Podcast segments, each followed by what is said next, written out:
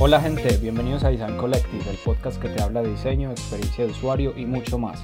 Hoy nos encontramos con Juan Fernando González eh, y un invitado internacional con amplia experiencia en el mundo del diseño. Recuerden que nos pueden seguir en Instagram como Design Collective. Eh, allí pueden dejar tus comentarios, sus sugerencias, ya que para nosotros pues, sus aportes son muy valiosos y nos ayudan a mejorar.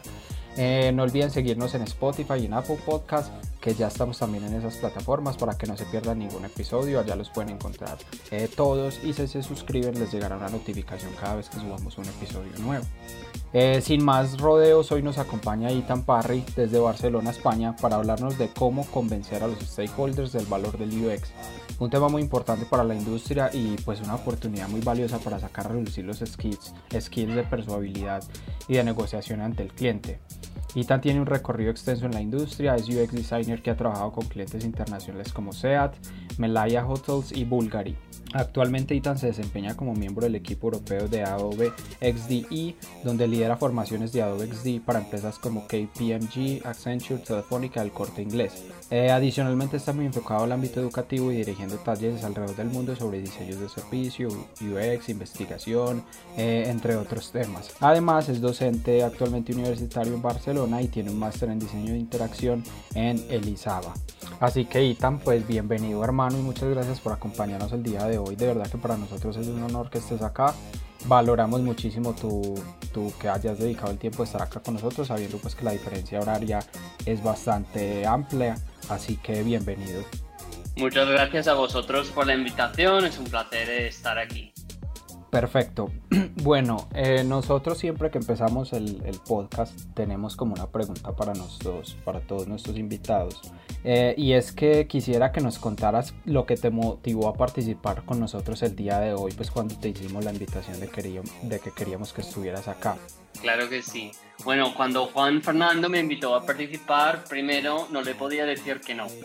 Así que tenía que decir que sí y además estos espacios de compartir conocimiento y hablar de diseño siempre son muy enriquecedores. Así que empezamos. Sí, es importante lo que dice Itan y pues y agradecemos pues enormemente el espacio. Itan es una persona que, es conocida de nosotros hace mucho tiempo estuvo muy activo en el tema del ILA 2019, en el que Juan Urrea y yo estuvimos pues como en el, en el equipo organizador, ahí pues Itan nos estuvo acompañando con una charla, entonces pues la, el conocernos con Itan ya lleva pues como unos años y, agradecemos pues de todas maneras, como decía Juan ahorita, el tema del cambio de horario no es fácil, pero bueno, igual desde que uno quiera hacer las cosas y a disposición, pues todo se logra, ¿cierto?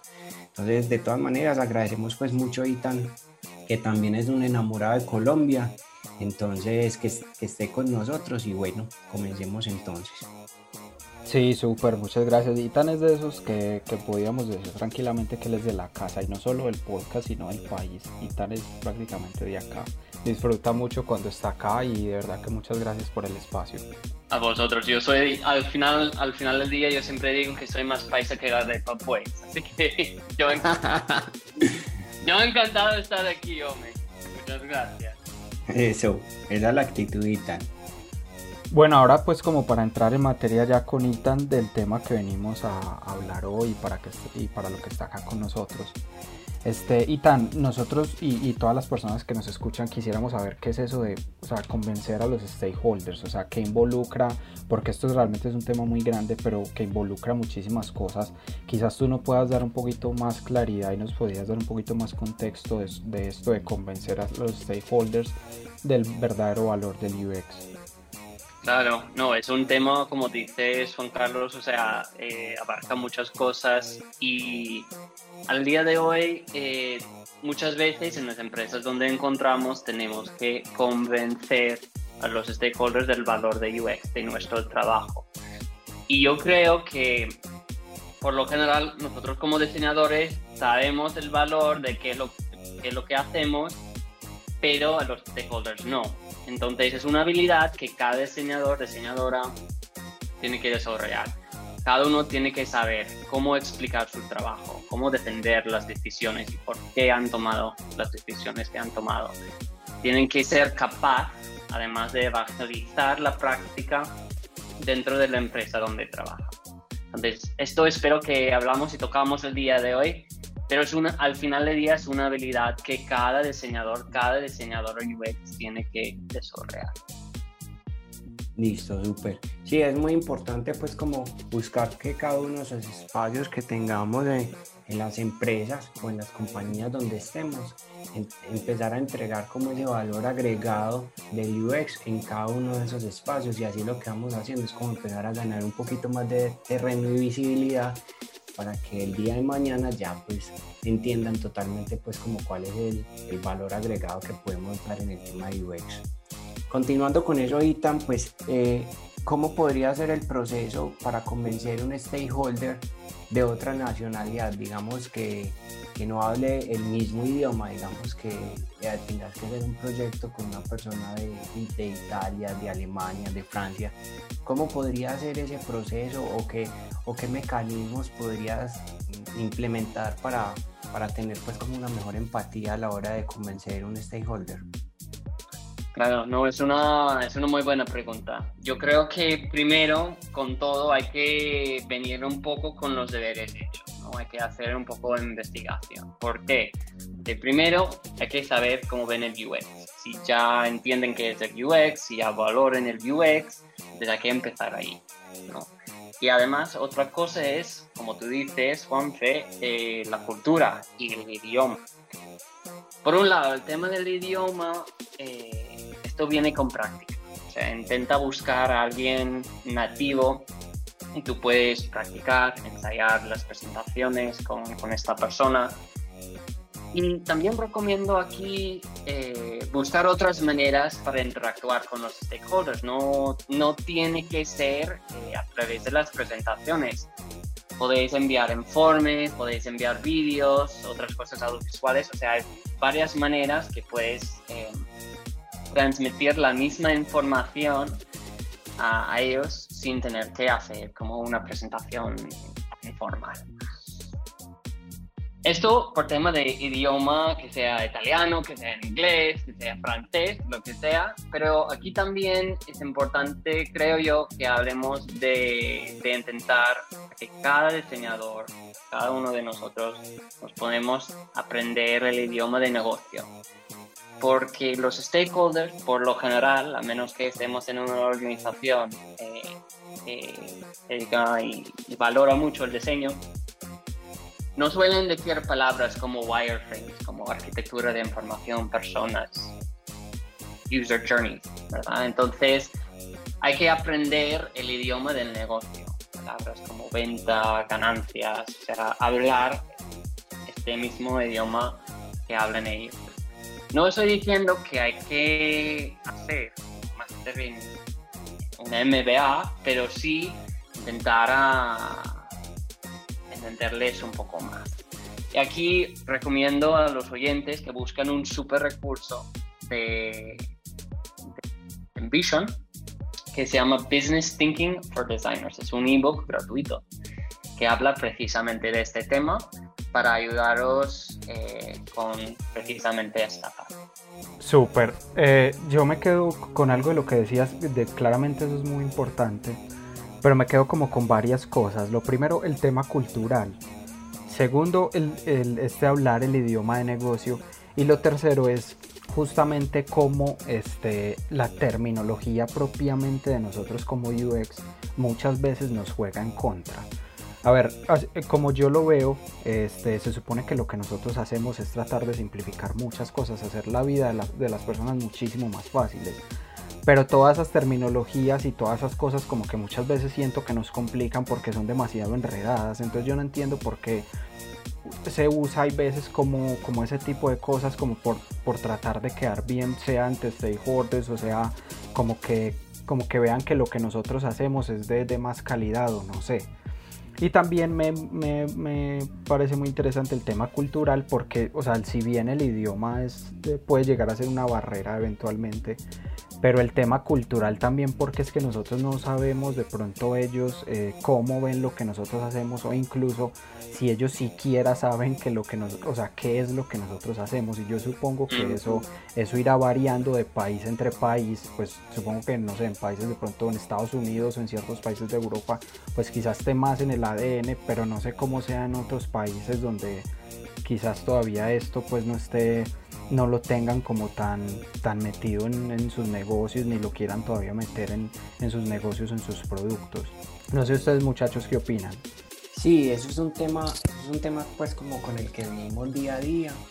Eh, pues como lo mencionas, hay un tema cultural pues que de pronto en, en, otro continente como Europa pueda, pueda estar un poco más desarrollado, pero pienso que, que a medida que ha pasado el tiempo, el valor del tema de UX eh, ha sido más comprendido por las, gran, por las empresas. En, en, el caso particular de Medellín, pues en Colombia, pues lo que hemos visto es que las grandes empresas lo que han hecho es empezar a tener sus propios equipos al interior de la compañía, ¿cierto? Entonces, considero que eso, eso es una ventaja ya muy importante porque ya lo que hace es que el tema de empatía o el conocer como tal el negocio ya va a estar mucho más desarrollado porque lo tiene, ya va a estar dentro de la compañía, no es un proveedor, sino que va a estar dentro de la compañía y va a absorber como toda la información y va a, ser, y va a tener como ese insumo para, para poder desarrollar mejores estrategias y, mejores diseños, mejores experiencias, ¿cierto? Entonces considero que eso es un paso importante.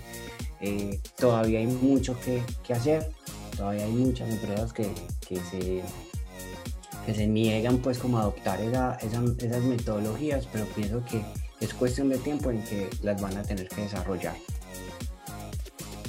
Sí, total, yo estoy de acuerdo con vosotros, yo que aquí en España eh, yo creo que al nivel del mercado el UX está más desarrollado aquí. Eh, muchas empresas, como bien dices Juan Fernando, que es parte del ADN de la empresa. Yo creo que aún así, como en todo, falta un poco más trabajo eh, en el sentido de que yo creo que los startups sobre todo, aún así entienden la importancia del UX, pero no apuestan mucho por el UX, por lo menos aquí obviamente priorizan otros, otros roles, otras cosas y no, no entiendan 100% la importancia de UX como grandes empresas como otras agencias. Pero por lo general, eh, UX ya está creciendo y es, cada vez más, eh, más presente en, en el día a día. Sí, claramente, eh, o sea, entre más crezca nos beneficiamos pues todos, o sea, las personas que trabajamos y vivimos de esto, pues entre más crezca hay mucho más espacio para todo, para que la gente incluso se reinvente, gente de otras carreras que de pronto reevalúe qué es lo que quieren hacer. Y esta es una, siempre lo he dicho, esta es una muy buena profesión en la que se pueden meter y se puede eh, se podría ingresar en cualquier momento de la vida y se podría como tener otra carrera profesional y, otros, y, ver la vida desde otro panorama. Esto recibe, me parece que es algo que, que, al ser tan grande recibe cualquier persona. Eso me parece algo muy positivo. Y lo otro, lo segundo es que justo con lo que ustedes están diciendo, a mí me parece que, o sea, es muy importante que crezca, o sea, que crezca esto como tal, que las empresas adopten eh, la construcción de nuevos equipos, le apuesten por tener equipos nuevos, personas muy jóvenes y todo eso, a mí eso me parece genial. Pero no sé hasta qué punto, a mí me parece que también eso nos juega en contra y es un poco triste porque, claro, tuvimos el tema de la pandemia, o sea, pasó todo lo que, lo que está pasando este 2020, ¿cierto? Y entonces, claro, como pasó todo eso, muchas empresas, muchas empresas muy grandes, pequeñas o como sea, vieron la necesidad como de empezar a funcionar más a otro nivel. Entonces ya están pensando más, más en este tema digitalizarse, por decirlo de una, de una forma, o innovar más internamente. Entonces empezaron a contratar, a buscar cómo contratar esos servicios, ¿cierto? Y obviamente, pues este, si llegan a una empresa buscando, un cliente llega a una empresa buscando ese servicio, pero tú no tienes, digamos, un equipo conformado antes de pandemia no tenías propiamente un equipo conformado para eso, pues lo empiezas a conformar como a las carreras y es ahí donde yo digo que muchas veces, o sea, es positivo que crezca, pero como que no se desbalancean las cosas porque se necesitas como un balance entonces entre experiencia, entre esa juventud, esa pasión y esa creatividad, pero indudablemente tiene que haber un norte en el cual todos vamos porque tampoco es hacer las cosas como por hacer, no sé ustedes qué opinan ahí. Sí, pienso que, que este año pues como con todo el tema de la pandemia, pues como que ha obligado a muchas empresas como a, pensar diferente. Es una palabra pues como que ya se volvió pues como muy del común y es el de reinventarse, pero en realidad es eso, pues eh, las, las, empresas que no estaban preparadas, por ejemplo, para un tema como el teletrabajo o que no estaban preparados para ese tipo de modalidades, pues de manera, de manera a la fuerza, pues por así decirlo, se tuvieron que adaptar a, ese, a esa metodología y pues entonces se volcó mucho al tema digital y como lo decís, hay empresas que no estaban preparadas para eso, entonces buscar con la necesidad de mitigar pues como lo que está pasando y mitigar un poco como el golpe en las ventas para algunos negocios y todo el cuento, buscar con las necesidades es más difícil, ¿cierto? Entonces eh, es buscar una persona que es lo que decís es como encontrar una persona con ese equilibrio entre experiencia, ganas de hacer las cosas, juventud, etcétera, etcétera, pero que absorba muy rápido el ADN del negocio para buscar unas estrategias ganadoras que les ayuden a, a subsanar un poquito como el tema que, que, estamos viviendo todos, pero entonces buscar con las necesidades más complicado. Entonces eso lo que nos ayuda a entender es que es una capacidad que tiene que estar en las empresas y que con el tiempo, cuando, la, cuando el equipo ya pueda estar dentro de la organización, va a absorber como toda esa información y va a generar unos valores agregados más importantes para la compañía.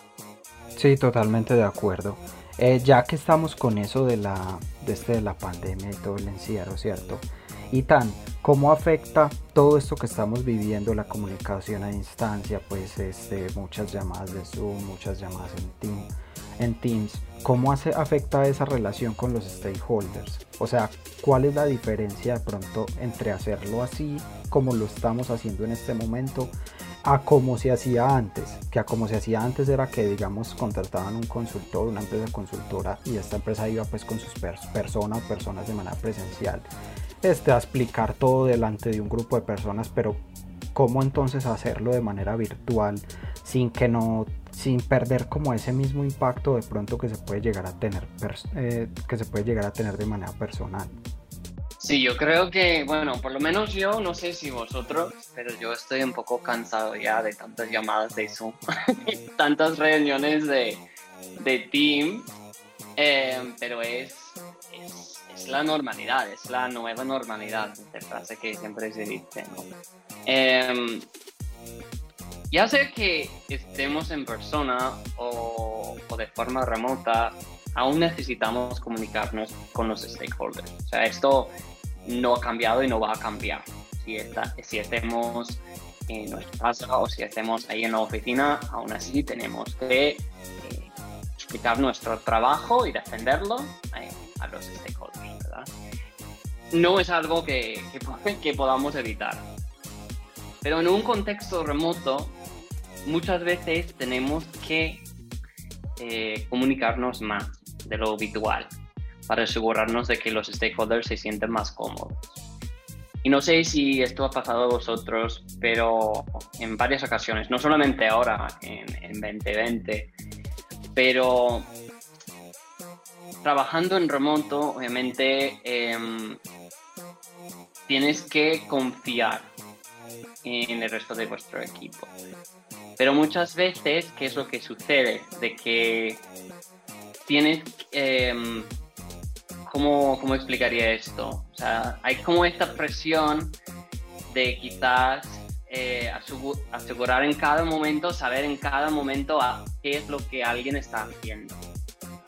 Entonces, de aquí yo creo que vemos un poco locos en el sentido de que siempre hay que comunicarnos, siempre hay que preguntar qué estás haciendo, cómo vas evolucionando y no dejemos el espacio para que eh, hagamos nuestro trabajo y enfoquemos, tenemos ese tiempo para, para concentrarnos. Em, ha cambiado, obviamente yo soy muy fan de, de hacer las cosas presencialmente, ir en persona, explicar las cosas en persona. Em, pero esto ha cambiado y, hay que adaptar con, con los tiempos. Sí, eh, es un cambio que, que, todos hemos vivido. Sí, yo pienso que se nos han, se nos han triplicado las reuniones, las conferencias, ya pues el sonido de Meet y de Zoom ya es como, como que uno escucha todo el tiempo, ¿cierto? Pero, pero bueno, sí, esa es como, como lo dice, eh, como lo ha dicho todo el mundo, es como la nueva realidad, ¿cierto? Y, y, se trata, y se trata una vez más como de como el profesionalismo y la madurez del equipo y es que es como lo mencionas, hay que estar confiando en su equipo, hay que saber que todos, como lo decimos coloquialmente, tienen puesta la camiseta de la empresa y quieren pues como, como jalar para el mismo lado, ¿cierto?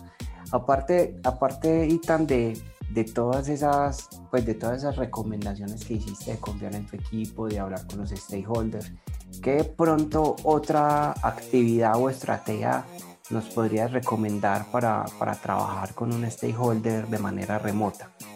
Claro, a ver, al final hay muchas cosas que podemos hacer a la hora de trabajar con los stakeholders, pero yo creo que una de las cosas que, que, solemos hacer lo más común es presentar, presentar nuestro trabajo, presentar eh, nuestros hallazgos.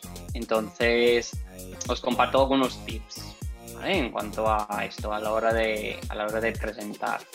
Pues primero, como ya estamos en, todos trabajando en remoto, eh, yo recomiendo a todos, todas, que, debéis intentar crear un entorno listo para dar una presentación.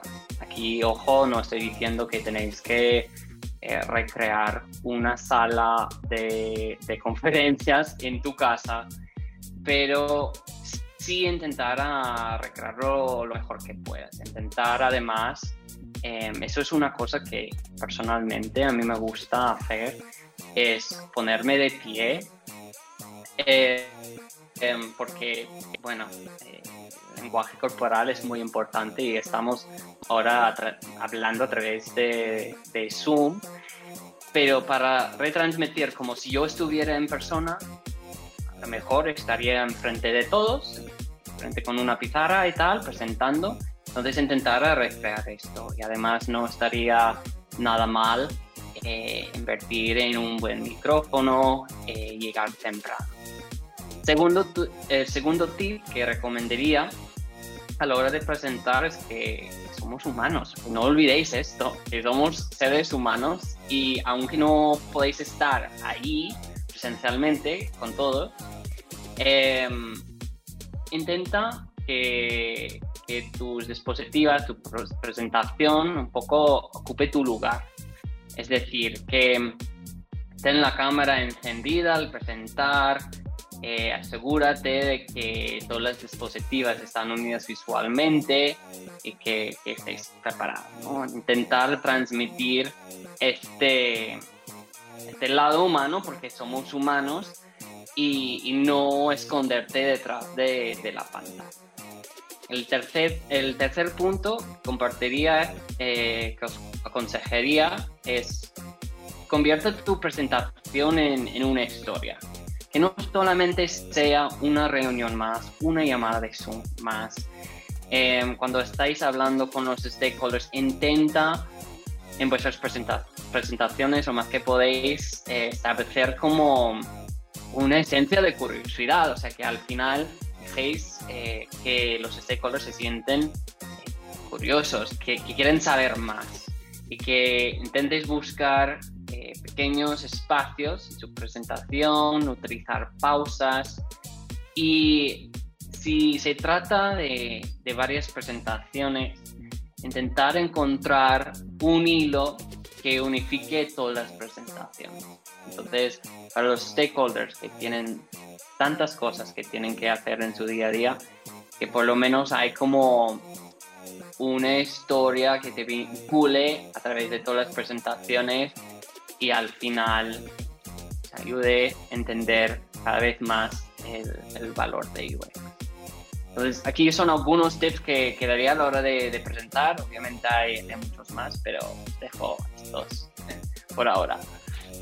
No, está genial. Acá en Collective, de hecho, nos encantan los tips porque o sea, son, van muy al grano, son muy concisos y yo creo que la gente pues en el día a día son cosas que puede utilizar sin tener que leerse un libro de, de 100 páginas para, para, llegar a una conclusión. Eh, están geniales, de verdad que están muy buenos. Pero entonces, eh, en cuanto a ese caso, me surgen muchas, muchas dudas. El primer tema es que eventualmente todo lo que nos compartiste, todos esos tips que nos diste están súper buenos, pero yo siento que eso, por ejemplo, requiere cierto nivel de experiencia. Es decir, yo por lo menos, al menos como yo lo veo, cuando tú, ya, llegas al nivel de presentar pues a stakeholders y poder hacer una actividad y poder tener la gente concentrada y atenta a lo que tú estás diciendo, más aún cuando estamos haciendo esto en Zoom o en otra plataforma, pues eso no es como tan, tan fácil, eso requiere pues saberse uno, alguien que tenga un poquito más de cancha, ¿cierto?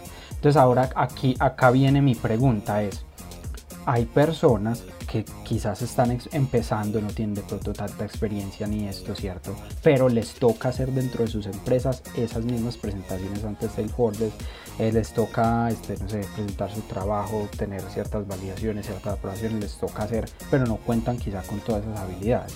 Ahora, ¿cómo nosotros podemos ayudar o cómo ¿Cómo aconsejaríamos nosotros de pronto a un UX que, quizás no tenga de pronto esos skills de, liderazgo, ¿cierto? No, no, los tenga tan marcados como para que se pueda desenvolver de una manera correcta y, pueda hacer pues estas presentaciones de la mejor manera? No, exacto, eso es una muy buena pregunta. Entonces, quiero eh, dirigir mis palabras un poco más hacia pues los leads, ¿no? Las personas que por lo menos eh, supervisan un equipo, supervisan eh, diseñadores UX. Y entonces, ¿qué es lo que recomendaría aquí?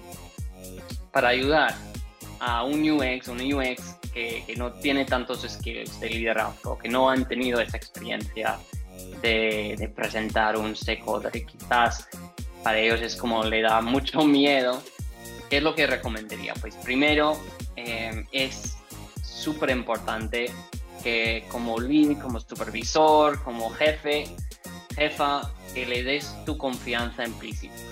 O sea, yo creo que muchas veces, em, lamentablemente, sentimos que, que bueno, esa, ese diseñador, esa diseñadora, em, hasta que se, demuestran que son capaces de hacer esto, eh, no confiamos en ellos o ellas. Y entonces aquí recomiendo que desde el primer momento intentas dar confianza implícita a esa persona. También es súper importante que le des las herramientas que necesitan para que puedan hacer eh, el trabajo que tienen que hacer y para que puedan eh, tener éxito. Además, eh, darles espacio para explorar.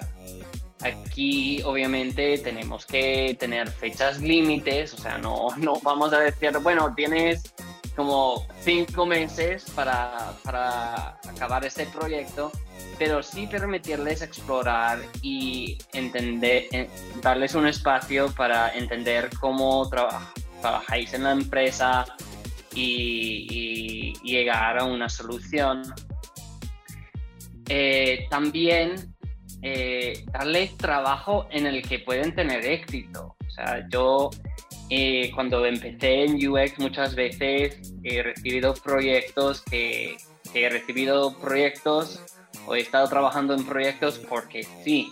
O sea, simplemente me han asignado un proyecto porque sí. Y entonces intenta asignar proyectos a, a estas personas donde van a tener éxito y donde pueden eh, intentar conseguir esa confianza en sí mismo, en sí misma. Y por último, eh, otra cosa para ayudarles a empezar a desarrollar esos skills, esta confianza para liderar, para, para arriesgarse a presentar un stakeholder, yo creo que es súper importante darles tiempo para concentrar. Y incluso, eh, si, si se puede, dentro de donde trabajáis, apartar un día para que este diseñador o esta diseñadora puede concentrar, enfocarse en su trabajo. Aquí eh, una cosa que me gusta mucho, hay un artículo de, de un tal Ryan Ford, que es un líder de diseño que ya tiene como más de 20 años de experiencia liderando, liderando equipos de diseño. Él recomienda el martes, para, o sea, que dedica eh, sus equipos, él siempre aparta el martes para que los diseñadores eh, pueden dedicar su tiempo, poner sus auriculares y trabajar. ¿Por qué? Porque el lunes, es como ya estamos volviendo del, del fin de semana, no quizás no somos tan creativos, pero dedicamos a este día para ayudar a las personas que supervisamos entender el contexto y las metas para la semana. El martes podemos poner nuestros auriculares y dedicar a trabajar. Y miércoles, jueves suele ser unos días súper geniales para hacer follow-up o, o seguimiento en el trabajo que han hecho el martes y el viernes pues ya sabemos, estamos ya, eh, ya es viernes, el cuerpo lo sabe, estamos ya pensando un poco en el fin de y no somos tan productivos. Entonces aquí eh, para generar un poco esta, esta confianza y que empiezan a arriesgarse a presentar y, y liderar, es importante que, que cada diseñador, diseñadora, para resumir, tienen la confianza implícita de, de, su supervisor, que tienen las herramientas que necesitan, que tienen un espacio para experimentar, para explorar, que reciben trabajos que, que, van de acorde con sus habilidades y que donde pueden triunfar y que también tienen tiempo para, para concentrar. Y poco a poco eh, creo que generarían esta confianza para presentar.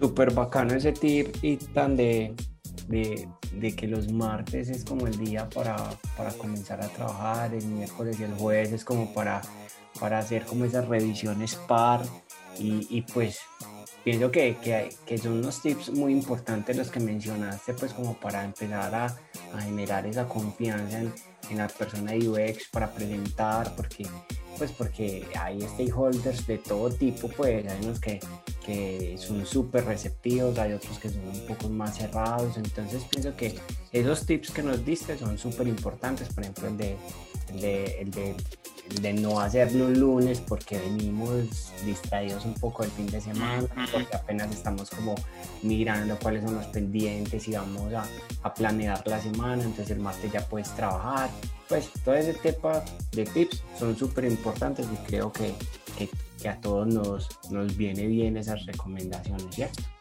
Entonces, te hago una pregunta ahí, Tani, es, digamos que, digamos que hacemos toda la metodología y todo, pero el stakeholder tiene en su cabeza un diseño en particular o una aplicación en particular que lo tenga como muy sesgado y que quiera como que como que un diseño sea enfocado hacia allá, o sea, que dé como líneas de cómo debe ser el, diseño y, y, que sea un diseño en particular y no, y no el diseño ideal para el usuario. Entonces, porque vea como una tendencia o porque esté de moda, por así decirlo.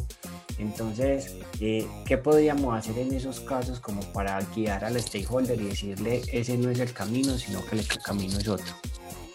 Claro que esto me ha pasado a mí entonces puedo hablar de por experiencia propia.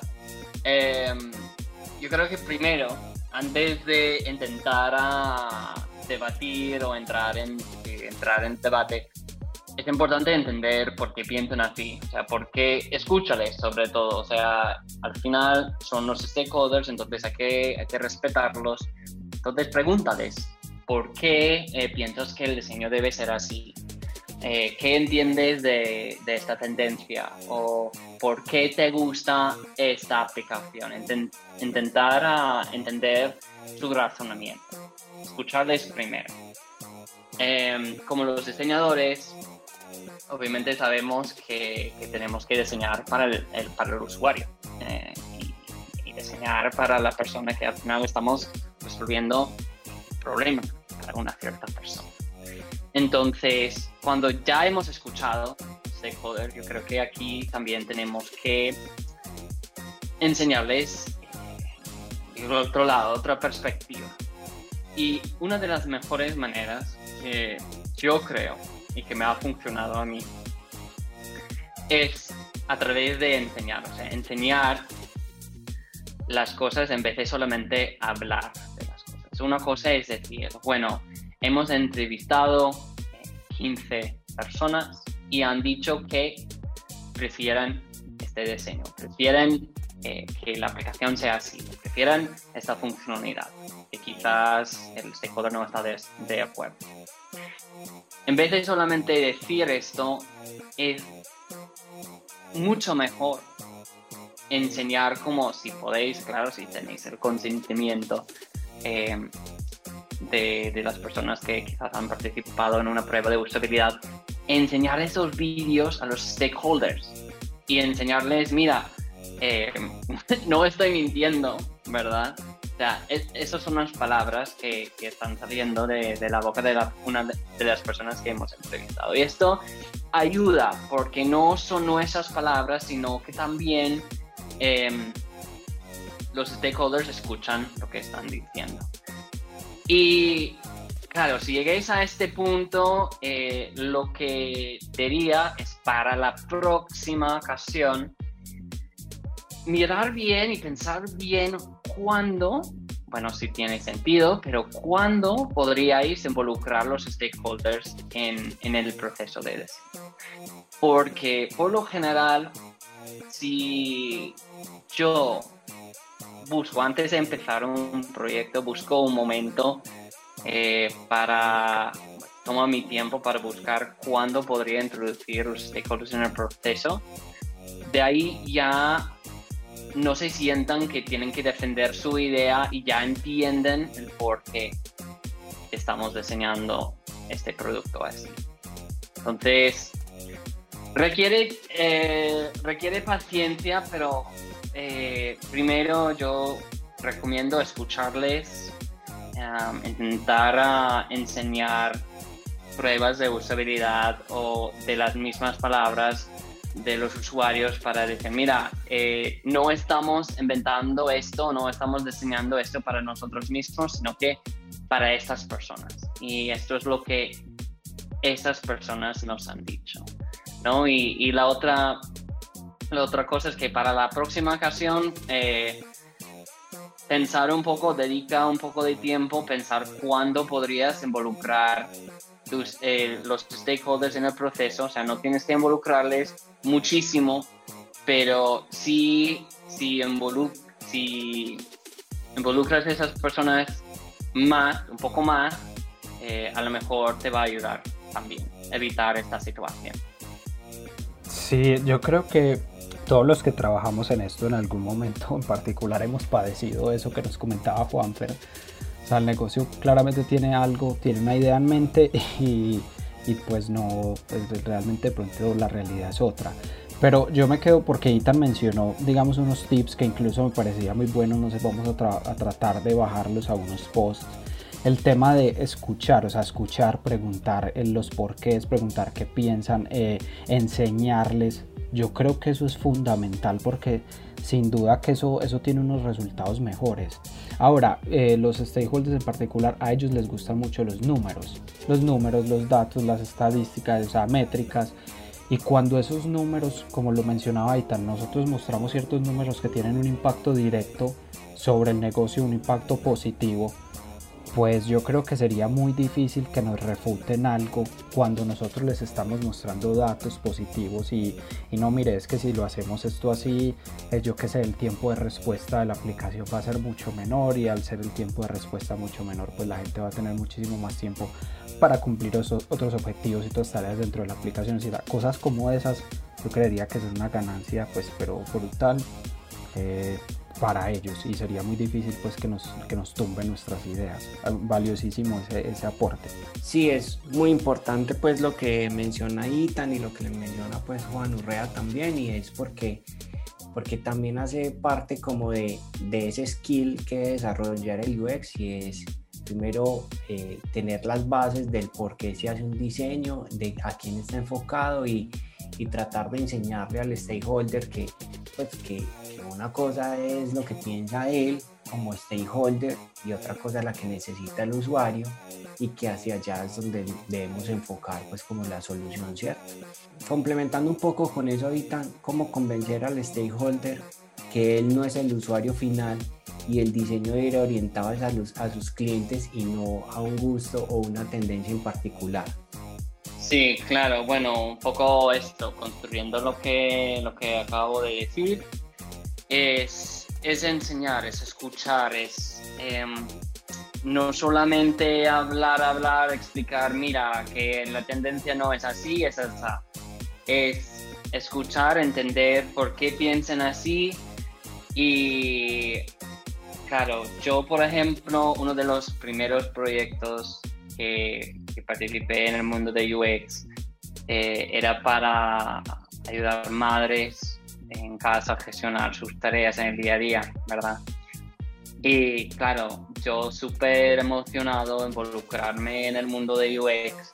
Eh, yo cometí el error de no hacer investigación y yo pensé que, bueno, me empecé a diseñar y yo no soy el usuario final. O sea, al final no, no estaba casado, no era mujer, no, no tenía hijos pero me metí a diseñar y esto es después de que ya creé mi aplicación y empecé a testear. Eh, todas, las, madres me dijeron, pues Ethan, eh, no necesito esta funcionalidad, no necesito esto, necesito que sea más sencillo. Y de ahí es cuando me di cuenta, ¿no? De que em, no soy el usuario final. O sea, quizás sí em, utilizo una aplicación para la gestión de tareas, pero no soy la persona. En este caso, yo no era una madre que tenía hijos que tiene un día súper ocupado. No. Entonces, aquí para los stakeholders em, es importante escucharles, eh, enseñarles, como os decía, y también una cosa que me gusta, em, sobre todo porque ahora estamos trabajando en remoto aún más, es puedes invitarle a vuestras sesiones, a vuestras entrevistas que estáis haciendo con usuarios o invitarles a las pruebas de usabilidad y pueden observar. O sea, yo creo que aquí también es otra cosa muy importante, el poder de la observación. Porque claro, quizás estamos diseñando una aplicación que entre comillas utilizaríamos, pero otra vez, si puedo asistir, si podemos permitir que los stakeholders asisten nuestras entrevistas o pruebas de usabilidad, lo que sea, empiecen a empatizar con los usuarios y de ahí se den cuenta eh, poco a poco de que, mira, no, no estoy diseñando para, mí mismo como stakeholder, sino que esta persona o estas personas tienen necesidades distintas. Entonces yo creo que ahí eh, eso es algo bueno, ¿no? De, tener la tecnología que tenemos y que eh, la observación es, es una cosa, es una herramienta muy útil también para combatir este sentimiento de que, ay no, yo soy el usuario final, cuando al final no. Claro, es que justo con eso, del, precisamente con lo del valor del UX, o sea, qué mejor manera que ellos, por ejemplo, observen muchas de esas sesiones. Y al observar y vean lo complejo que es, porque muchas veces es muy complejo, y que vean como, uy, no, sí, es que realmente tienen que, o sea, detrás de esto hay mucho trabajo, detrás de esto hay mucho empeño, hay mucha dedicación, hay mucha investigación. Cuando ellos vean eso quizás puedan este, realmente entender un poquito más ese valor eh, de lo que nosotros hacemos, entender, ponerse en nuestros zapatos, qué es lo que nosotros hacemos en el día a día y al final pues nosotros estamos trabajando justamente para que ellos y para que sus negocios sean muchísimo más exitosos. Al final del camino ellos nos contratan es para eso. No sé ustedes qué opinan. Sí, también aparte de eso, aparte de, que los negocios se vuelvan más rentables, pues ellos lo que van a entender es que el por qué o cómo diseñamos, eh, no sé, una aplicación, un sitio, obedece a esas necesidades que expresaron los usuarios en esas entrevistas. O sea, no es porque sea una tendencia, no es porque sea la moda, no es porque nada de eso, ni porque seamos súper creativos pues y nos inventemos cosas, no. La disciplina nosotros lo que hace es coger esa información de, las, de los usuarios y transformarlo en la aplicación o, en el sitio que necesiten, pero ese, a esa necesidad que el usuario tiene. Entonces ahí es cuando el stakeholder realmente entiende que los usuarios necesitan es eso y no necesitan, por así decirlo, todavía esas, esas ideas que él, que él, piensa, ¿cierto? Entonces pienso que, que eso, eso ayuda a identificar claramente las necesidades y, y, el objetivo de, de, lo que vayamos a desarrollar. Exacto, y yo creo que me, me gusta mucho lo que estamos diciendo Juan Carlos, es que, claro, nosotros debemos hacer eh, los stakeholders que sean partícipes un poco hasta cierto punto eh, de lo que estamos haciendo. Porque yo en, en, mi experiencia muchas veces es como los stakeholders quizás eh, tenían una noción de, bueno, UX es, el tipo de UX tiene post-its ahí en la oficina, ¿verdad? Y, y va mucho más ahí. Obviamente nosotros sabemos lo que hacemos y la cantidad de trabajo que hacemos para, para diseñar eh, aplicaciones web, lo que sea, para, para, usuarios. Entonces yo creo que aquí es súper importante, mientras más tenemos que, que los stakeholders sean partícipes en esto y que vean lo que estamos haciendo, de ahí es cada vez más eh, fácil, por decirlo así, eh, convencerles del valor. Ya entenderán esto, ya poco a poco eh, UX se formar parte de, del ADN de, la empresa. Bueno, este ha, sido hoy tanto un placer haber eh, contado contigo, que nos hayas podido acompañar. Quisiera ya como para ir cerrando que nos dieras tu opinión sobre, sobre cómo te sentiste el día de hoy, pues acá compartiendo con nosotros en este espacio pues yo súper contento, súper feliz, ha sido un placer estar aquí con vosotros. Em, este tema es lo que, lo que os decía, súper importante que no, no vamos a convencer a los stakeholders del valor de UX de un día para el otro, pero espero que, que estos tips que he compartido con vosotros os haya ayudado y con esto sé que podéis lograr. Cualquier otra, otra duda que queréis hablar de diseño UX, diseño de servicios, cualquier otro tema, no dudéis también poneros en contacto conmigo. Podéis encontrarme en Instagram Design o en LinkedIn Itamparri, Twitter arroba 3 eh, yo siempre he encantado de hablar más de ese tema y ayudaros también a convencer vuestros stakeholders de, la importancia de UX. Así que otra vez muchas gracias a vosotros chicos para este por este espacio. Eh, yo lo pasé súper bien.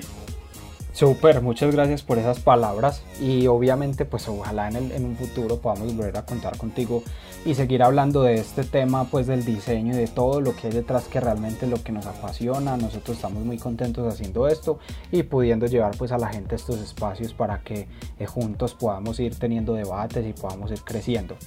Eh, muchísimas gracias a todos los que nos escuchan. Ya con eso vamos finalizando.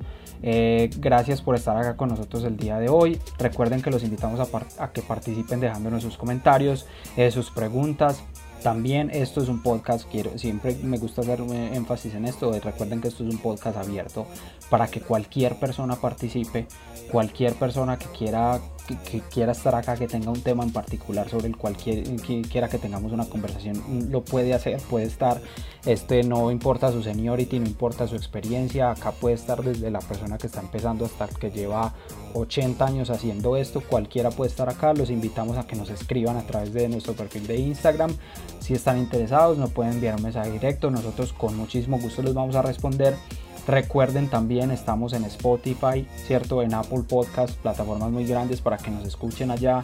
Estamos teniendo muy, muy buenas eh, visitas en esas, en esas plataformas, nos está escuchando mucha gente, nos gustaría muchísimo que nos sumen y que puedan escuchar obviamente este que estamos creando hoy y los otros que ya hemos creado en días pasados. Muchísimas gracias por escucharnos, así me despido, he sido Juan Carlos Urrea en compañía de Juan Fernando González y nos escuchamos en un próximo episodio. Un saludo.